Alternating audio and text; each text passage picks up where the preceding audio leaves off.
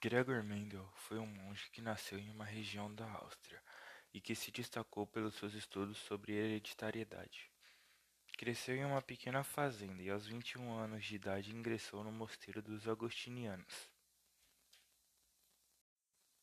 Em 1851, Mendel deixou o mosteiro para estudar física e química por dois anos, período essencial para a realização de seus experimentos, pois foi quando aprendeu mais sobre experimentação e matemática. Mendel retornou para o mosteiro e, por volta de 1857, começou seus trabalhos com hereditariedade, plantando na horta do local as ervilhas que seriam utilizadas em seu trabalho. Mendel passou cerca de sete anos analisando seus dados e montando suas conclusões.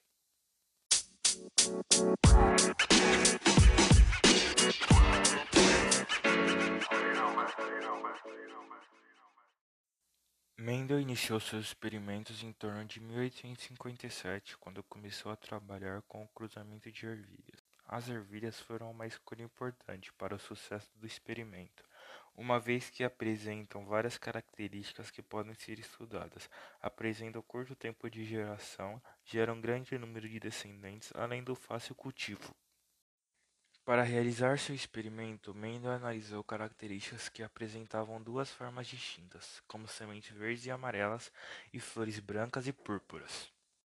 No total, foram estudadas sete características: forma da semente, cor da semente, cor da flor, forma da vagem, cor da vagem, posição da flor e comprimento do caule.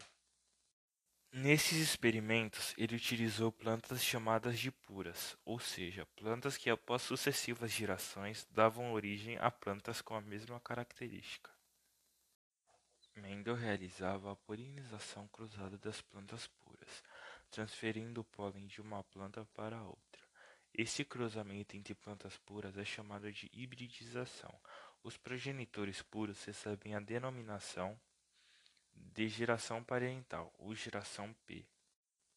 Após cruzar a geração parental, os descendentes dessa geração foram obtidos, os quais receberão o nome de primeira geração filial, ou geração F1. O cruzamento entre indivíduos F1 levou à produção da segunda geração filial, ou geração F2, né? Mendel obteve importantes resultados em seus experimentos com cruzamento de ervilhas. Com base nos dados obtidos, ele pôde compreender melhor os princípios da hereditariedade.